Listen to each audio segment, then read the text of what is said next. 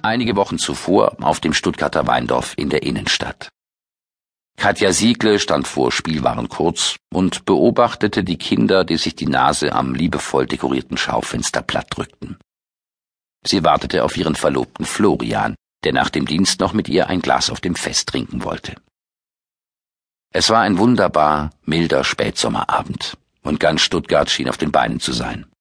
Die Lauben waren voll von fröhlichen Menschen, die die letzten Sonnenstrahlen genossen.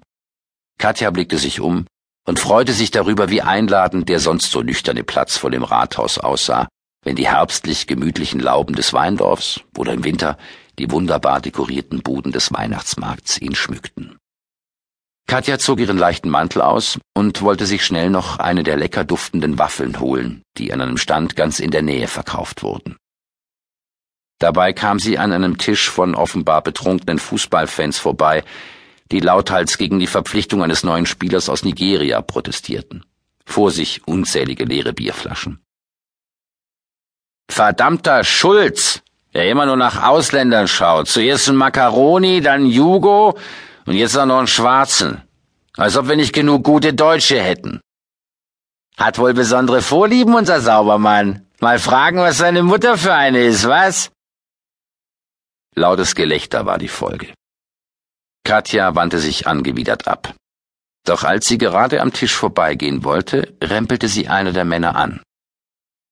Die junge Frau hütete sich davor, etwas zu sagen, sondern ging weiter, so schnell es eben ging, bei den dicht gedrängten Menschen. Unbewusst knetete sie dabei das Seidentuch, das Florian ihr zum ersten Jahrestag geschenkt hatte. Doch der Mann hatte sie nach zwei Schritten eingeholt und zog sie zurück zu seinen Freunden. Übler, alkoholgetränkter Atem schlug ihr entgegen. Was haben wir denn hier für eine Schönheit? Willst du dich nicht zu uns setzen? Gröhlend riefen die anderen im Chor. Ausziehen, ausziehen! Panik stieg in Katja auf. Sie versuchte sich dem Griff zu entziehen. Plötzlich stand Florian neben ihr. Nehmen Sie sofort die Hände weg. Und jetzt Ihre Ausweispapiere, bitte. Selten war Katja so froh gewesen, Florian zu sehen.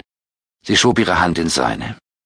Ist ja schon gut, man wird ja wohl noch einen Spaß machen dürfen, maulte der Handgreifliche.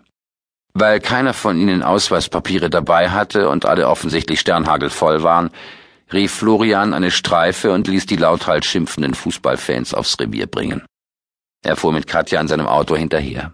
Diese Personalien wollte er selbst aufnehmen.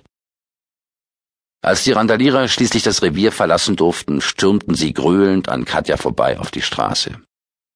Ihr wurde es eiskalt, als der Mann, der sie vorhin belästigt hatte, sie noch einmal böse anschaute, während er etwas in seiner Tasche verschwinden ließ.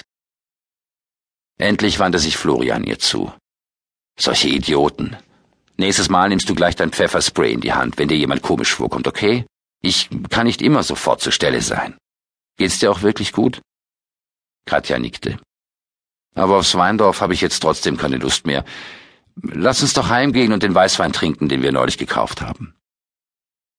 Sie fuhren nach Hause in ihre gemütliche Dreizimmerwohnung im Stuttgarter Westen und beendeten den Abend, der so unerfreulich begonnen hatte, mit einem Glas Grauburgunder auf ihrem Balkon.